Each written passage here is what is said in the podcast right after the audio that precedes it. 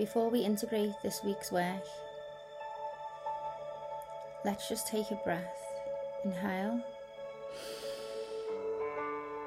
exhale, inhale, exhale. Really loosen your shoulders. Relax your eyebrows, remove your tongue from the roof of your mouth.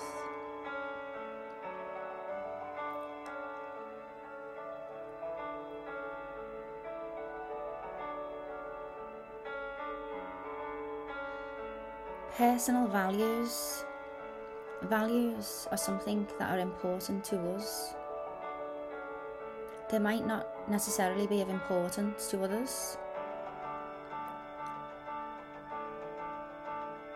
Knowing our values in each area of our life supports us in our decision making processes. So often,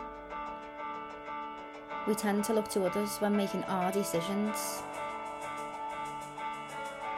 Our decisions are our own,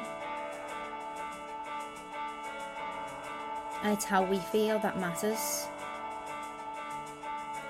Others' views are based on what decisions they would make, which are not necessarily the decisions that we need to make.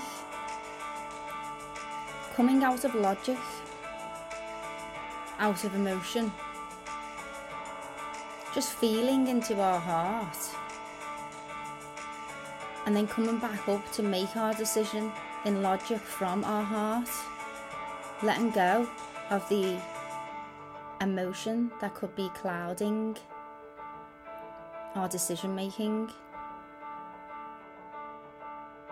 the opinion of others, our past experiences, and always looking at what is the problem, what is the actual problem, what is the core problem. So often we tend to try and solve problems that are not actually the core of the problem. And we go round and round and round, never solving the real problem. Understanding the problem, digging deep, helps us to move forward.